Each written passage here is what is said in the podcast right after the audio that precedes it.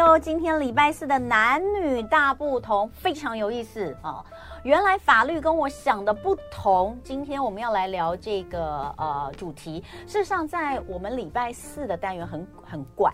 好，我们礼拜四的单元哦，讲男女大不同。其实我们一开始设定的是要讲这个呃关系。其实我们也真真的都在讲关系。我们可能开始一开始可能会讲就是呃这个伴侣啦、夫妻之间关系，但其实是各种不同的关系，有可能是亲子哈，有可能是呃这个我们这边的亲子通常是讲跟原生家庭的直接，我们大部分来的是咨商师啊哈，心理师，大部分都是咨商师、心理师。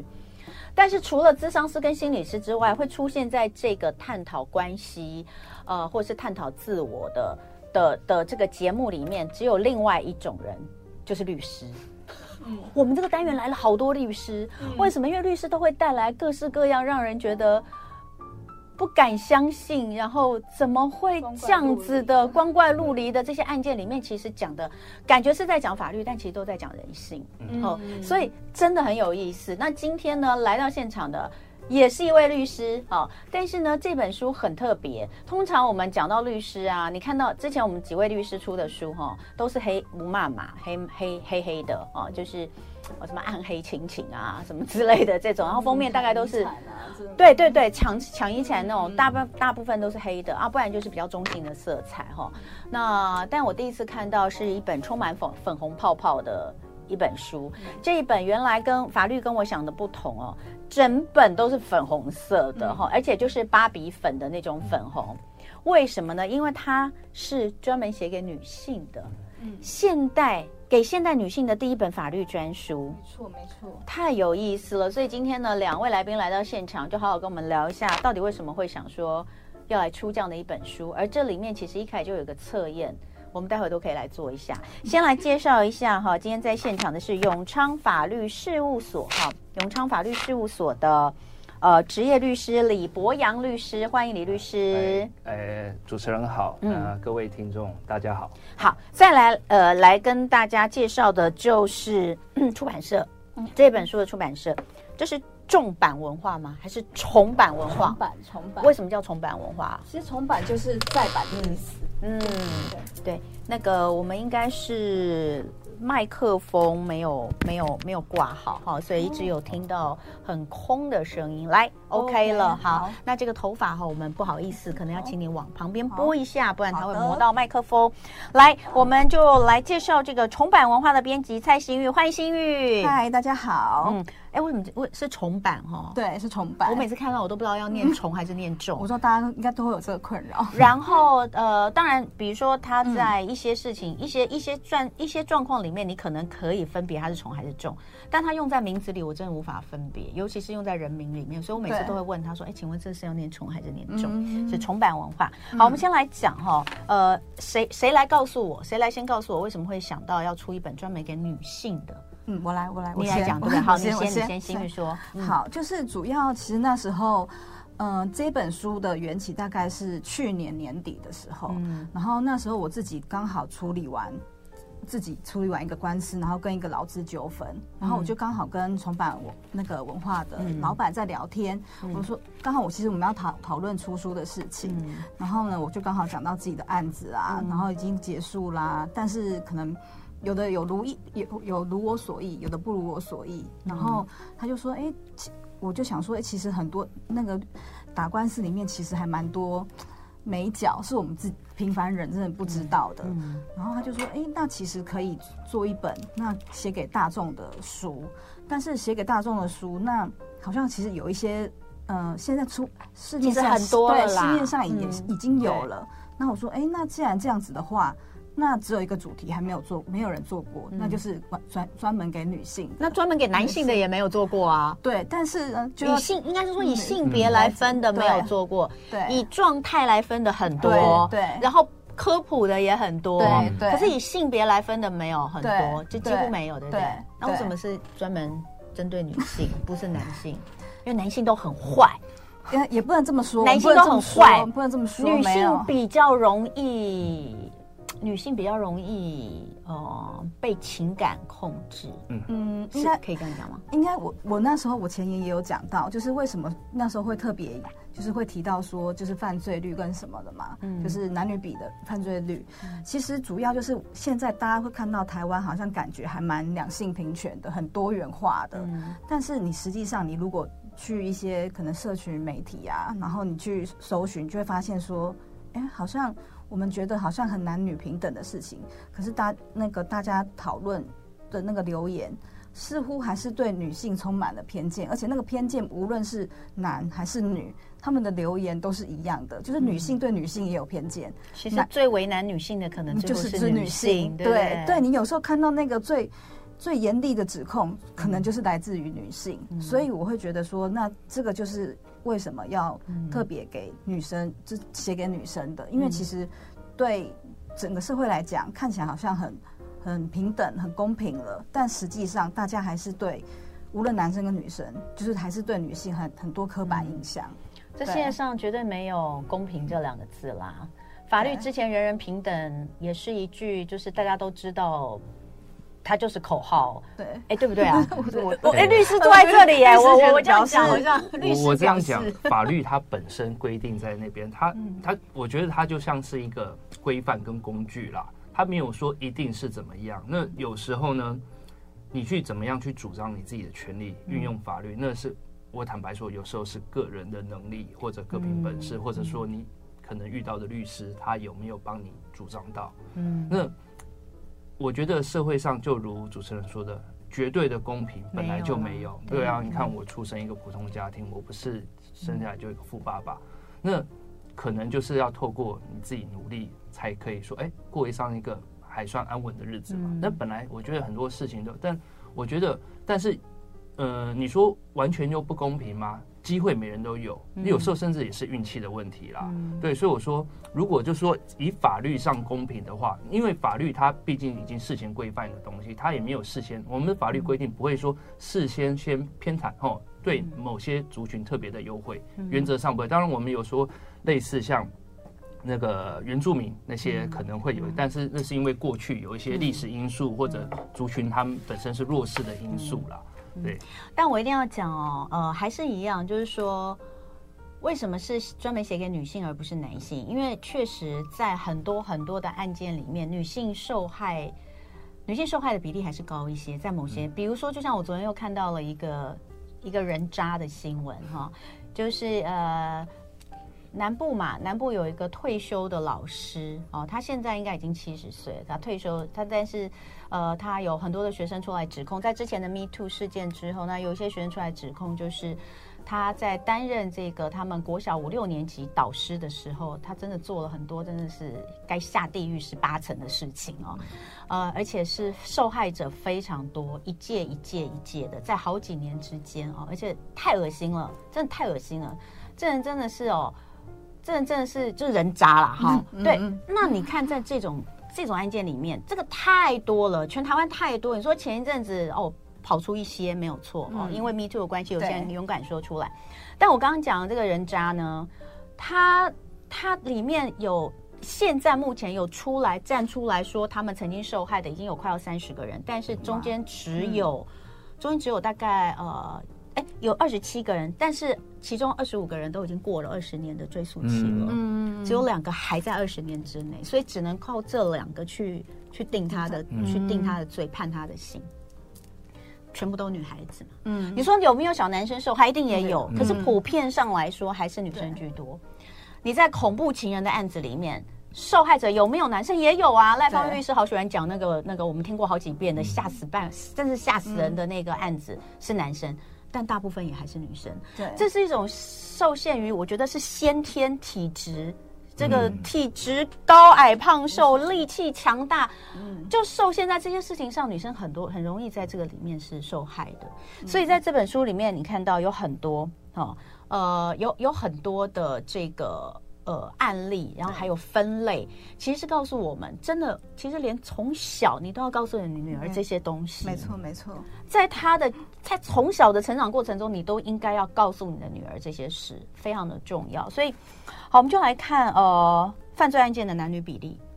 你你直接直接用那个，直接用翻一下书，对，这绝对不是仇男哦，绝对不是哦，不是，绝对不是仇男。但是我们只是用用用实际的数字来给大家看看。对，就是其实近应该说近十年的法务部的资料来看啊，男性受刑比例是远远高于女性。那男性受刑大概是占百分之九十以上。对，男性受刑占百分之九十，对，受刑人占百分之九十以上。嗯、那就台湾的性犯罪统计来看，嗯，嗯，台男男性的加害者也远远高于女性。嗯，对，就是性犯罪来看，嗯、那其实近年来来说，其实家暴案案件中，其实也蛮多男男男性的被害人。对，对但总归来说，全部还是以女性居多，嗯、就是受害人是女性居多，然后。那个受刑人是男性居多，嗯，对，因为还有一部分是可能男生他可能有一些女性他不敢说，嗯、那这些这些案子就可能就就没有了，嗯，所以才会导致说，哎、欸，其实嗯看到是男生的男性的例子比较多，嗯，对，好，所以我们会看到有很多其实都是日常生活上的小事，但我们刚刚看到这些你是明显犯罪，对，但是有些小事它到底。其实你就说，哎，我可不可以用法律来主张保护我自己？这个可能是很多人不太不太清楚的。比如说，呃，有一句话大家常讲，人帅真好人丑性骚扰，哈，哎，这个性骚扰的到底我应该怎么主张，或它的定义在哪里等等的。还有我自己赚的钱，我想留给谁，不行吗？哈，呃，在网络上留言啊，这真的很。低俗求上车啊！对对 对，我以前看着也不知道是什么意思哎。对啊，求上车哎，对，这三个字留下去会有问题吗？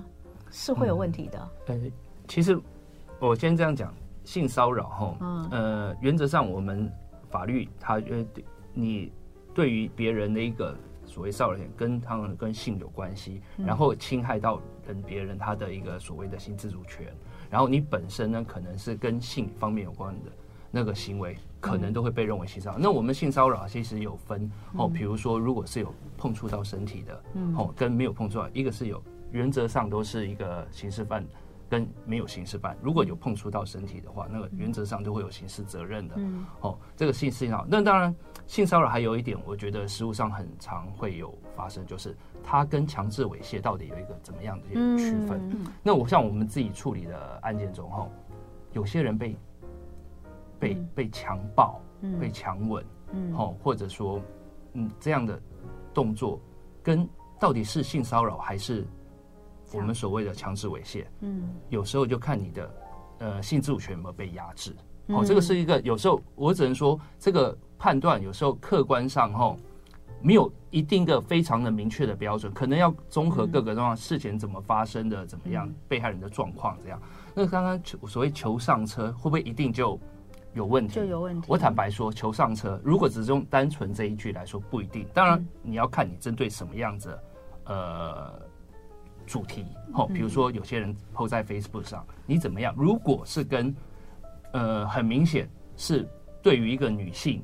的一个骚扰性骚扰行为，你跟着这样子有这样类似或者其他有要也是呃所谓性骚扰的留言的话，当然也是有可能构成啦。当然这种当然这种行为呢，因为毕竟只有网络上留言，可能啊可原则上是不会有所谓的触碰到身体，所以可能都是行。那行政责任而已，裁罚这样子。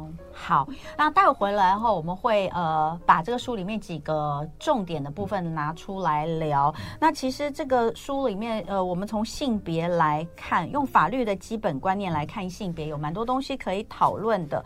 那里面也会有讲到，比如说民法、刑法跟骚法。好，待会回来我们继续聊，也欢迎大家直播继续跟大家讨论。今天礼拜四的男女大不同，原来法律跟我想的不同。今天我们要跟大家聊。聊聊，应该是台湾的这个书市里面算是第一本专门为女性写的法律书哈。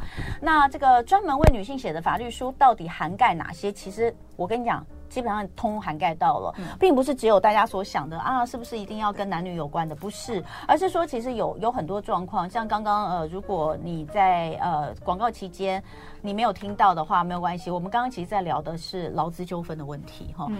那个真的那个其实不分男女都会碰得到啦。是但是确实真的有很多状况，你就是不知道，连我都曾经发生过，就是我不知道我就被吓到，我就被不良老板、无良老板给吓到。嗯，所以这些法律常识就跟今天我们这个在现场的这个律师刚刚所说的，就是它是一个工具。我们不能说法律之前绝对人人平等，但它是一个工具，会用的人、懂的人，你的胜算就是高一点，对不对？你就是能够多一个东西来保护自己。所以这个东西还是要要大家要来理解的哈。那今天再次的介绍一下我们两位呃在现场的这个聊天的好朋友。第一位是永昌法律事务所执业律师李博洋律师，欢迎李律师。啊、谢谢主持人好。好，呃，另外就是这本书出版社重版文化编辑蔡新玉，欢迎新玉。嗨，大家好。好，我们来讲哦，呃，刚刚前面有讲到，嗯、你们在一开始的时候就有做一个测验哈，这个测验是要来测什么？就测大家的那个法律常识到底，对，法律常识足不足，对不对？对。好，那我们要来给大家做一下这个测验吗？有有蛮多的耶，有十三题。我觉得可以，其实可以挑几个吗？最后两题就可以了。最后两题就可以哦。对。好，那。苏菲对不对？我刚刚听那个李律师都叫你苏菲哈。对，你要帮我们念一下这两题嘛？好，大家可以来做。他说十三题里面，虽然这个十三题是是你可以做完，你有书你可以做完，蛮有趣的哈。呃，我们家对面的山宇非常骄傲的说，他得到很高分哦，法律知识很足的，对。但是我相信他十二、十二、十三题应该应该错了吧？真的假的？对，好，好，那我们就来看。所以这两题最难。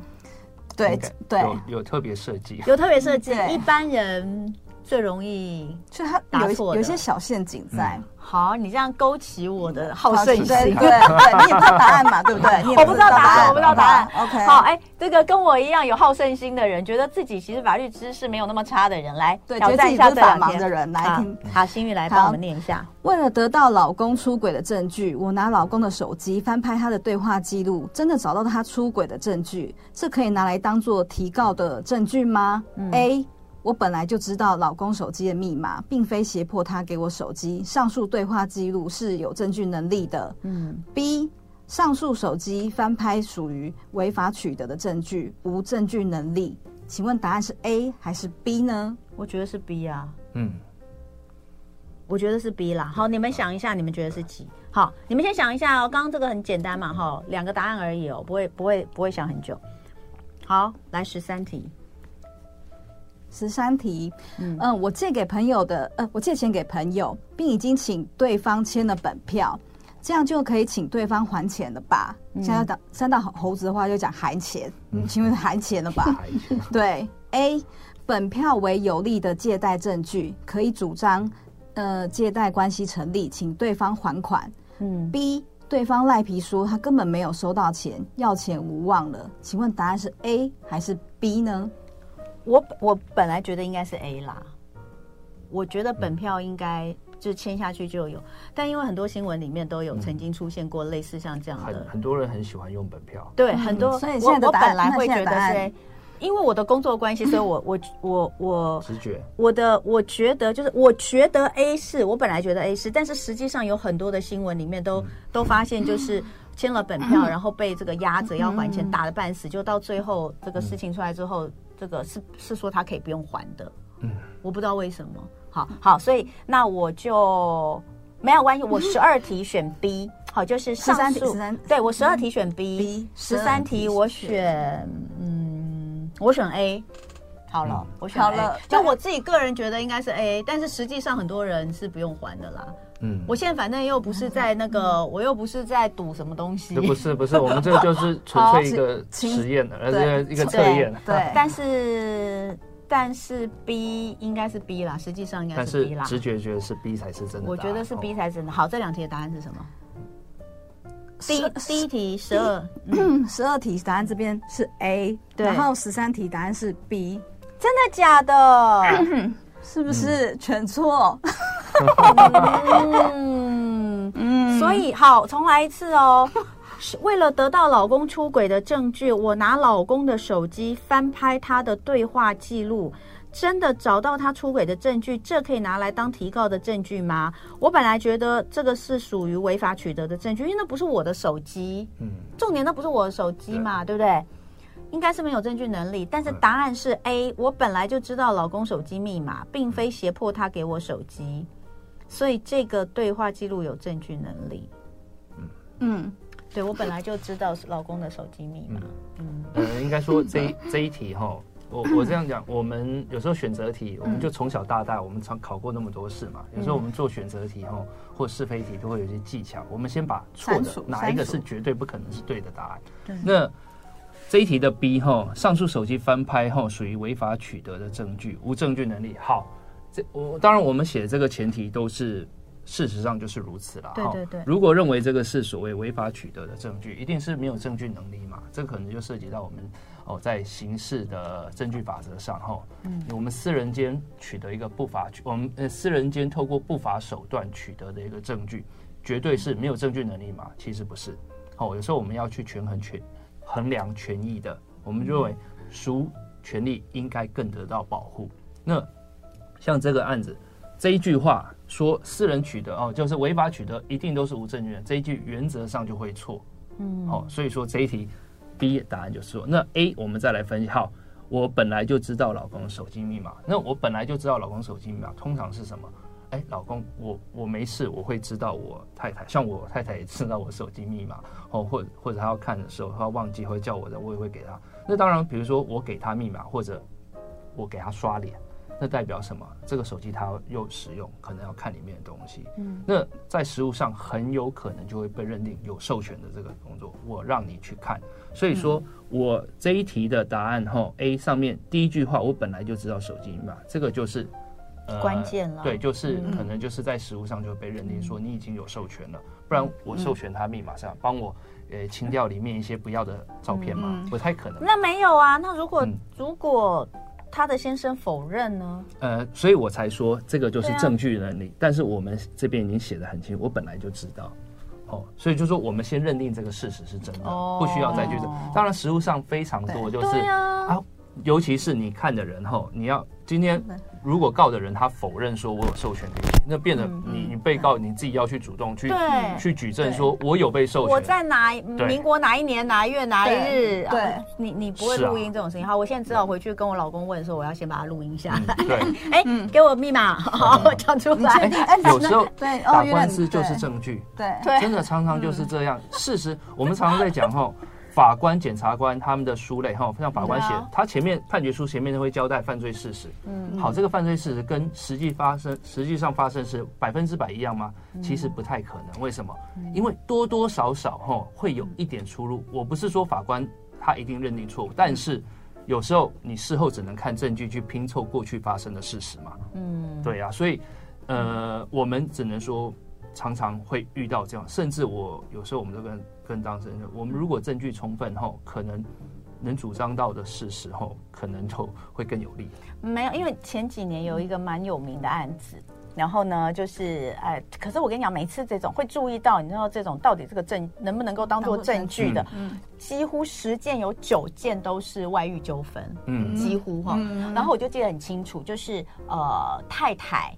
呃，就是进入到哎，先生，嗯，先生就是打开打开这个太太的电脑，然后呢，在里面发现了非常多的这个，不管是照片或是这个这个影片之类的，呃，或是对话记录，嗯，然后就搞了一两百张这样子，然后到最后后来就呃就告他，可是后来这个被被当做不能不能使用不能使用的证据。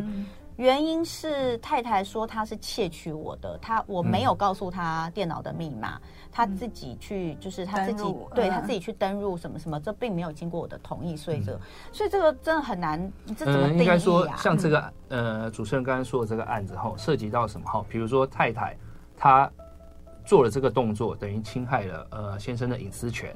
嗯，太太先生做了这个事情，侵害太太的，这个他刚好是好，一个是被侵害隐私权，一个呢，他可能是配偶权被侵害。哦，那有时候，呃，法官就会考量，我们在这种状况下，到底是这个证据哪一个比较重要？哦，了解，所以这还是一个，那这个可以自由新政啊，这可以法官用自由新政的。当然，法官当然还是会看个案的状况，哦，尤其是法益侵害的程度。嗯，那尤其是吼，我们这边。呃，如果侵害配偶权的程度相对较低，嗯，那可能我们会认为隐私权是比较需要吧，尤其是像我们现在过去，我们当然没有什么比较，呃，应该说过去我们隐私权嗯，观念比较薄弱。但是，尤其是现在，像我们的个资法都立立了好久了哈。像我，对，所以我才说，现在我们当然很多随着时代不同，我们很多权益、权利的观念会一直在增长。嗯，对呀。那可能过去我们觉得。隐私哪有什么样？尤其是对父母来说，嗯、小孩哪有什么隐私可言？嗯、那现在其实不是这个样子啊。嗯，对呀、啊。好，所以呃，刚刚这是十二题哈，就是有关于呃，到底你从人家的手机跟电脑里面取得的这个能不能够当做证据哦？那这一题的答案是 A。好，那。因为 B 本身它就是做了一个文字游戏的陷阱啊、哦，所以呢，对这个 B 就是先把它刷掉。那第二，刚刚我们讲的第二个就是本票哈，我借钱给他，请对方签了本票，这样我应该就可以请对方还钱吧哈。那实际上我就说，实际上是。是我看到太多的新闻，都是根本要不到钱，嗯、所以应该是 B。答案确实也是 B，就是对方可以赖皮说，我根本没有拿到你的钱啊，没收到，我没收到啊。嗯，所以那呃，本票到底有没有证据力？呃，法律法律应该这样，有没有法律的法律的这个效力？呃、我这样讲，呃，本票它本身后，呃，它原则上它算是一种支付或者担保，常常被拿来做担保使用。对，哦，对。好，那我们先就单纯就借贷的关系来看，本票有可能会去，呃，作为认定借贷关系存在的其中一环。但是我们借贷呢，原则上，呃，我们的要件除了之间你们有双方有借贷契约以外，你你那个借款必须要交付才成立。好好，那今天即使我们有借据，吼，因为本票可能不一定完全可以证明说有所谓的借贷的关系啦。好，那借据。我们讲更明显了吧？嗯、那你只是单纯有借据的话，那我们通常如果提起返还借款诉讼，你除了证明双方有借贷的合意以外，还要证明你请那个款项有交付给对方。好。那这个就是常常会好，我们休息一下，待会待会来聊。礼拜四男女大不同，原来法律跟我想的不同。呃，今天在现场的是这本书的两位作者哈，李博洋律师，还有重版文化的蔡新玉，新玉编辑来跟我们聊。我们刚刚其实聊到的就是借钱这件事，讲到借钱这件事哦，很重要，真的很重要哈。嗯，就是要不你就是这辈子都不要借钱给别人哦。那。呃，如果你要借钱给别人，曾经想曾就你可能会借钱给别人，你一定要知道这些重点。对，刚刚有讲到本票其实是、嗯、本票，因为票据它本身这样，第一个它有所谓的无因性。当然，我们跟我这样讲会比较法律，就是你今天开票给 A，开票给 B，他们之间吼、嗯、可能哦，因为本票所谓无因性嘛，但是直接的前后手可能可以用原因关系抗辩。对，好，那我们讲本票呢，当然你可能某种。比较嗯，可以去证明双方有借贷的合意啦。对，就跟借据一样。对，跟借那是指，但是有时候，但是呃，并不能直接证明说你钱有可以有交付给对方。嗯，那甚至很多，其实很多人在乎的不是官司有没有打赢，是钱能不能拿到。拿回来。对。那我坦白说哈，一个人会借钱借钱借，他突然间跟 A 朋友 A 借。他也通常会跟朋友逼借，借来借去，借来借去，那可能都是借了一轮了。哎，我刚刚说的就是这样，他就在那个社团里面借了一轮，对啊。所以那那个人后来知道，他就跟我讲的人发现他自己可能受骗，还是因为他跟另外一个人聊天，聊到这件，聊到说，哎，那个人跟他说，哎，这个女这个女的怪怪的，跟我借钱，然后都觉得就不借。我有，他也跟我借。哎，我也是啊，就后来问了大概有五六个人都有被他对。对。但是呃，最后一样都是呃，律师告诉他，你这个要拿回来的几率。微乎其微，最后好像也确实是没有拿回来啦。嗯，对，那所以我们刚刚有讲到，就是其实呃，不管你是借据还是本票，你只能好像证明你有这个合意，但是对方可以主张我没有拿到钱。对，所以我自己觉得，如果今天是用汇款，它有一个资金流向，就是从我本人哦，我肖同文的户头里面，我转了一百万到你李博洋的户头里面，对，这个就可以拿做当做这个就可以当我们之间有这个金流，当有金流又不知道原因关系什么，所以就可能要另外证明，就要你要举证双方有借款的合一，对对对，这两个在一起。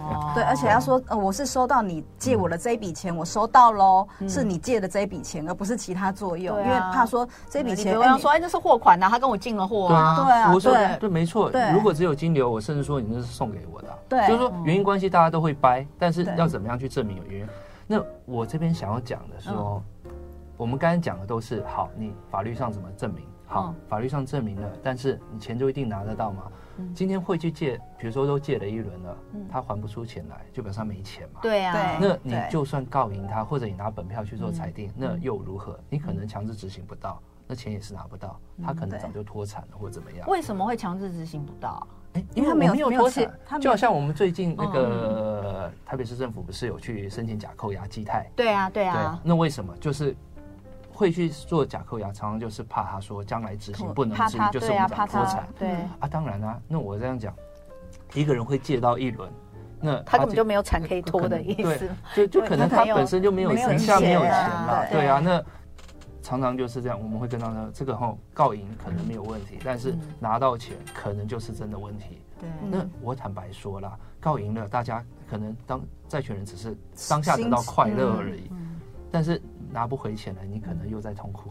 哎，那所以这个世界上，这个社会里有太多太多，就是借钱给别人，到最后拿不回来，也只能哑巴吃黄连的人，认摸摸鼻子认了，然后就当做学到一课，下次不要再随便借钱给别人。对，因为要拿回来的几率真的太低太低了。我们家里面也有啊，我妈妈跟我爸爸以前也曾经借了一笔很不小的钱给别人，后来拿不回来也就算了。所以我都跟我的小孩说哈，我都跟我小孩说，你们这辈子都不要借钱给别人。如果你真的要借钱，就当做是送的，对，你就当做这个钱是要要不回来，你你没有要拿回来，然后你自己评估一下，你跟他的交情，你自己的能力，嗯，这笔钱我借给他，我没有想要拿回来，我说你真的能做到这样，你的状况也可以，你才可以借。对，否则的话，你不要想我借他钱他会还我，没有这种事，这个世界上没有这种事。对，再好的朋友也一样哈，兄弟姐妹也一样。哇，借钱就可以讲一集了，好 兄弟姐妹也一样。对，好，那我们要来讲哈，再来讲。那这本书其实，我因为我们讲到是专门写给女性的，对，专门写给女性，所以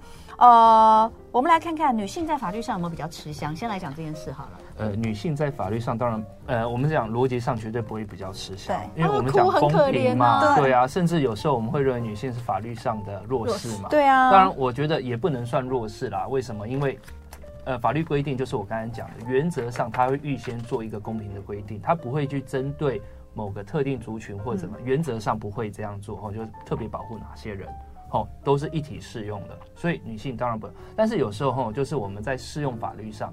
或者说某些案件类型上，呃，你身为女性，可能就是会会比较占一点点便宜，或者吃一点亏，甚至有人说啊，你今天找的律师，你如果是找一个这个法官什么同学的律师或者怎样，你可能会这样。当然，很多人会有这种迷思啦。但我坦白讲，一个专业的法官，然后他不会被这个影响。那在在适用法律上，一个专业的法官、检察官，他不会因为你是女性而。会有做不同的认定，这个是这个是专业啦。那当然，我们书里面有讲到说，呃，有些哈，呃，我也不排除我们实务上也遇到有些律师说，哎，有时候你可能在，比如说在呃辩论终结后，最后陈述的时候，你可能可以讲一些你自己的辛酸史啊，掉几滴眼泪啊，可能会让法官去呃动一下恻隐之心。这个我们说。法法官其实我们都是都是人嘛，嗯，对。那你说会不会有？我不能跟你说一定没有，但是我只能说，一个法官做够专业，他原则上是不会为这个事情影响。对，没错。好，所以这个呢，呃，就是这个，当然我们我们可能就大家看电视剧跟看那个电影看太多，有时候你就会受到一些 会会会，对会。所以，但事实上，呃，也也必须要。真的就像讲，就是你法官啊，在看这些呃法庭上，你要不能说是表演啦，但是你还是必须要够回归到事实啦。对，所以。这个女性掉眼泪会不会比较容易？呃，就是比较吃香，理论上应该是不会的哈。对。那我们说这个书里面其实谈到蛮多，你们去呃，我们一般来说民法、刑法就会这样子分嘛。对。那民法里面其实最多跟女性相关的，可能还是外遇哈，更是这个呃这个这个侵害配偶权这件事情。那三不五时我们就会看到一些名人会有这些新闻。闹上就是哎，你就会一直去很认真的看哦，对，哎，他到底有什么证据啊？那当然，如果今天他是名人的话，其实他不见得要在法律上，他这些东西都不是证据。但但你只要出来讲他是很有名，他他可能人设又很好的，你就可以让他社死哈，你就可以让他社会性死亡哈，也不需要靠什么法律。那但是我们就来看的是呃。跟呃，真的叫什么通奸除罪化之后，嗯，一直有很多人觉得这个是很糟糕的，这根本就是觉得完蛋了。助助就是不是就是鼓励鼓励大家去外遇吗？对，呃，我因为因为那一段时间刚好我跟一个律师一起主持了一个法律的节目，所以这件事情我们在节目里面有讨论过。听他们讲完之后，我本来就觉得你们这些律师怎么都站在同意。大很多律师是同意同比较赞成通奸除罪化，我那时候就觉得你们，因为他们都男的嘛，我觉得你们这些禽兽，你们下次 应该鼓励外遇是不是？律师来讲讲这个议题，对，因为我们讲究，对，我们说你们这些人根本就是心怀不轨。可是我自己看这个的话，我不会这，我不会这么想。没有，我也是听他们讨论完，我们讲完之后，我才觉得真的算了，除罪好了。但除罪化，我的意思是你刑法除罪，你民法到底能不能去？还是有对？那我们就来聊通。奸除罪化之后，老婆的心声哈，当然有老公了哈。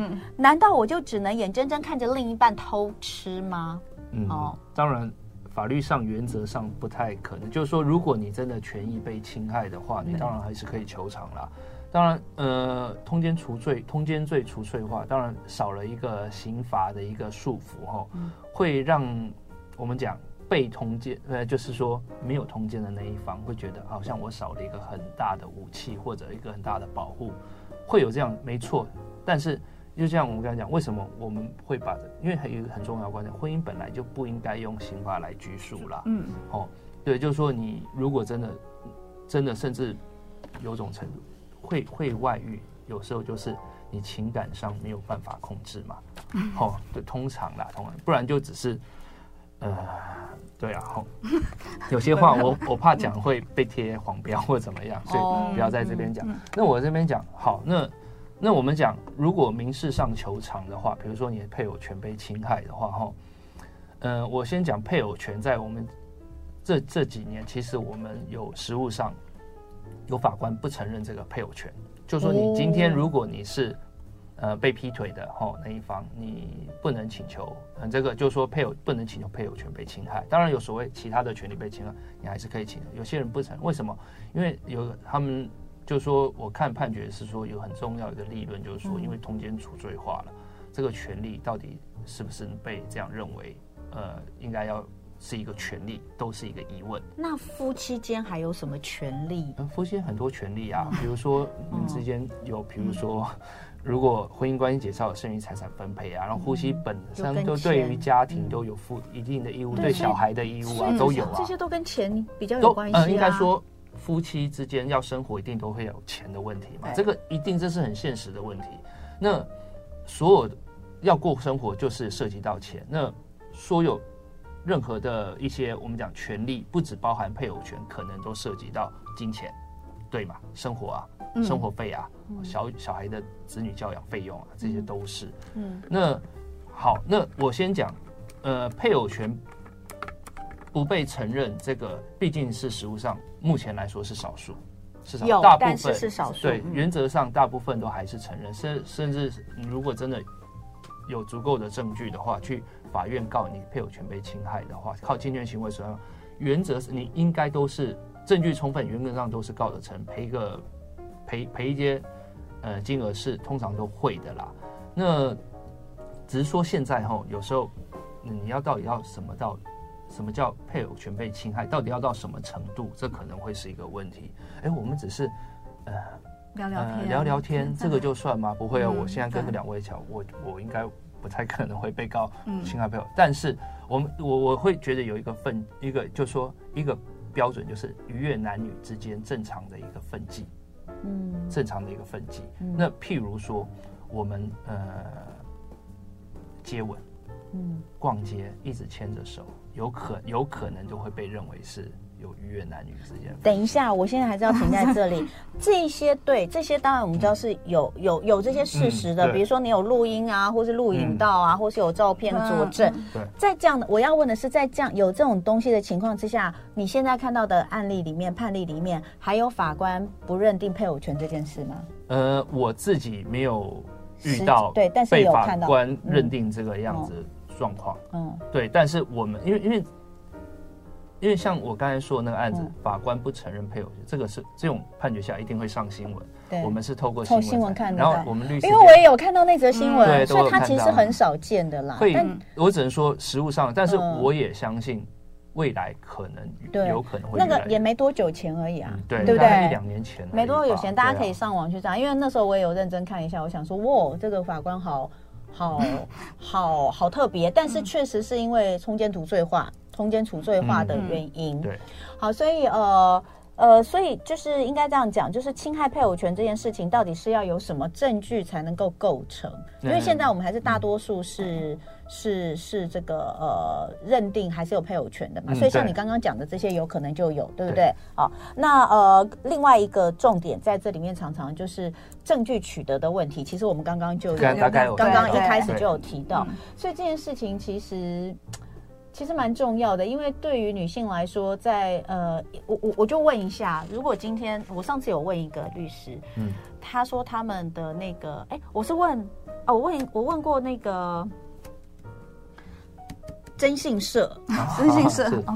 他说他们七成都是抓奸，嗯，七成以上都抓奸。然后我也问过律师说，哎，那你现在到底手上案子什么居多？他还是还是他说离婚呐，离婚离婚外遇，然后钱搞不外遇，然后钱搞不定啊，小孩怎样？他说这个也是占差不多有。他说这个占一半以上，占他的那个律师事务所得是一半以上，所以这一这一 part 其实是非常重要。再回到刚刚前面一开始讲到女性在在法庭上到底有没有比较吃香这件事情，我想要问就是现在我们开始有国民法官，嗯。嗯嗯嗯，如果今天是国民法官，这个案子是国民法官审判，你觉得会不会有一些不一样？嗯，第一个我嗯。我这样讲，国民法官后，他为什么我们要国民法官？制我们就是以前会认为说，如果单纯由纯粹的法官来审一个案子后，会有一点，呃，跟我们的我们讲民众的法感情嘛，或者民众的认知，或者民众的期待，可能会有一点落差。落差，为什么？因为法官的生活经验跟我们一般的时候不一定会一样，嗯，好，尤其是我们法国民法官，他会多元的去选举，嗯，好，比如说你可能是呃建筑师，可能是哦呃家管或者怎样都有可能啦。那有个不同多个多元的角度去看一个事情的话，可能会我们会说比较客观，或者说比较健全，哦，不是单纯纯粹一个法律人去认定一个案子，哈，那。如果是女性会不会？我坦白说哈，我们讲我们要判判断一个事实，就是靠证据，靠证据，证据来自由行政嘛。嗯、那证据在那边，你认为说这个事实是有没有？那我我这样讲，大部分都还是会觉得，我我相信大家不会认为差别会太大。今天不管你是不是法官，一个证据在那，比如说我真的有拍到你们有进去一个摩铁，那。大家的心证会差很多嘛？我不一定会认为，但是有进去摩铁，能不能证明到你们有所谓的性行为是不一样的状况？嗯，对。但我只是想要知道说，国民法官，嗯，会不会有差？跟法官跟我们我们我们就是国民法官判的案件，他其实，在呃，不管是情感啊，或是上面啊，就是我们所讲。对，这这我只能说我不能给很明确，因为为什么？因为国民法官我们才刚实行。不是甚至这个案子有没有一定会认为，就说哦，我们先休息一下哈，我们四十分要再进个广告，待会回来继续聊。男女大不同，原来法律跟我想的不同。呃，今天在现场是永昌法律事务所的职业律师李博洋律师，以及重返文化编辑蔡欣玉。那他们最近呢合出了一本这本《原来法律跟我想的不同》，说是说给现代女性的第一本法律专书啦。但是呃，应该这样讲，就是里里面会是女性呃。比较容易碰到的很多的，不管在民法、刑法、跟骚法里面，呃，各式各样的呃法律的状况，里面大概有三十个案例吧。哈，我看就是集结了三十个案例。嗯、那从呃，你可能在交往，或是你就是不想跟他交往，可是一直被他骚扰，跟到你可能步入婚姻，但是你的婚姻可能有些状况哦。那光是呃这个离婚啊，可能要打官司啦，不管是钱啦、争监护权啦，或者想要告对方这个呃外遇啊，这些这些就。真的是哦，我觉得我有时候觉得他们好像这些状况就差不多，就是我讲的这样，但是每一个状况都不一样，就是每一个案子都不一样。对，别人的案子会赢，不代表你的案子会赢。没错，没错，没错。这真的是有时候，所以就只能多看一点啊。我只能讲多看一点，然后多找呃，就是真的是要找律师来好好的帮你剖析一下你的状况。那当然还有很多的是工作上。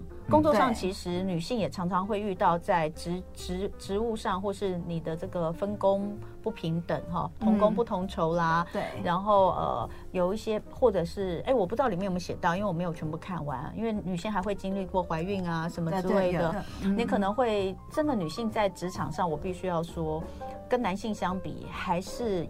在某些行业，其实相对真的比较弱势哈。嗯。呃，那所以女性在职场上其实会受到的不公平也也蛮多的。那如果牵涉到法律，你到底能不能保护自己？这本书其实大概针对这些部分都写得很清楚。对。那所以，但是我们节目没有办法讲那么多，所以大家有兴趣可以自己去看。那里面你说有没有男生可以用的？当然有。对。因为其实法律知识不分男女哦。但我们接下来要讲的刑法这个东西，强制性交，我觉得这个东西比较重要，嗯、所以我有请两位来宾，就是我们最后这段时间来聊这个。嗯，强、嗯、制性交，那尤其是前阵子 Me Too 哦，所以你看你们这书是去年年底准备开始着手写，经历了今年的 Me Too 风暴，你们那时候应该也吓一跳吧？说对啊，想说嗯、呃，我我刚好那时候已经要完稿了，然后哎、呃，怎么怎么刚好就对啊？对，因为其实里面有很多东西都是可以。给这些呃，不管是 Me Too 的受害者或加害者，对，要看一下，没错没错，这是会有问题的。好，那我们就来讲强制性交这件事情，里面事后想想越来越不对，事后越想越不对劲，这句话到底成不成立？我们先来讲为什么你们会特别拿这一条出来说？嗯、对，我会特别那时候会列这一条，是因为。其实我们看到很多的那个，现在看到 Me Too 的那些案子也好，或者是我们曾经看到很多新闻啊，性侵的一些案子也好，然后其实你会去看 PTT 啊，或是 D 卡，就很多人就会说，很多男性啊就会留言说，哎，其实这根本就是仙人跳吧，或者是根本就是女生你们价钱没讲好吧，或者是啊，你就女生事后越想越不对劲啊，然后你事后才能没跟我讲说。啊，你你你要告我性侵，我们当下不是合意的吗？嗯，为什么你事后才，你隔天才在那边就是要这边闹？嗯，到到到底怎么？我们当下不是合意的吗？嗯，但是其实，呃，可能很多人忽略了一个状况，就是那那个发生事情的当下，嗯，可能女性是感到害怕的，嗯，她想说先这样，先答应好了，先不要拒绝。嗯以免他自己会有什么危险，嗯，对。然后他可能隔一天，他也还没想清楚，还没有弄明白。因为有时候我们发生一些重大的事情，其实我们不会想的那么快。嗯，然后可能隔一天还会想要跟对方确认说，那我们昨天是什么样的关系，嗯，什么的。然后对方可能就说，哦，哎，对啊，那你可能就是以四两拨千斤嘛，就说，哎，那你晚上要吃什么？嗯，对，就乱乱回。那女生就想说，哎。我以为我们已经是什么关系了，嗯，结果似乎不是那个样子。那你我当初就已经，我当下就已经是不同意你了，嗯，但是你事后却这样子的态度回应我，那你是不是就是，哎，就是我我想你就是没有啊真心对待我，嗯，那你就是那那那这是违反我的意愿去做这件事情喽，嗯，那是不是就是？我可以去告你性侵，嗯，所以就会有很多人会因为可能这样子几天的那种想法的落差差异，然后就觉得，嗯，OK，就是我要告这个人性侵，嗯，然后男对方被告的人也会觉得莫名其妙，想说我当时我们两个人不是很开心吗？那你事后这样子弄我。你还是你要多少钱？你讲一下。嗯，对，就变得很多就这种状况出来。我，我觉得应该是这样说哈，嗯，就是大家如果常看新闻，我要讲到常看新闻，其实通常这种新闻，呃，这种这种案子案件哦，记者特别爱写啊。为什么？因为他在那个网络上点阅率会高哈，嗯，所以呢，你去看，其实多半都会写的蛮清楚的，就是呃。被害人主张什么什么，可是加害人如何辩驳？对。但是其实看得出来，有一些加害人的辩驳，其实虽然他是这样讲，而这个讲法也是我们在网络上常常看到的讲法。比如说，哎，他那个明明当时好好的，后面才讲的。但是这些其实，在真正的在这个实物上，在法庭上，其实是不会被采信的。呃，应该说不是说不会的，但是是不足以证明说他当下是同意的。对。对，因为其实到底有没有强制性交，是在你们要做性交行为那个前后或者过程中，呃，对方是不是同意的？如果他是不同意的，哦，那是喝醉的，对，他根本没有意识的，对，那就可能是趁趁趁趁人之危，对，那种趁机性交或怎么样。嗯，那但我要讲的是，嗯。事后怎么讲？那有时候双方当然会有各自的说法，甚至很多事后还会传简讯说什么吃饱了没啊？怎样怎样怎样？这都会，因为这是人之常情，或者基于礼貌。但是重点是这个性行为那个时间点的前后跟过程中同不同意？那这个就是我们。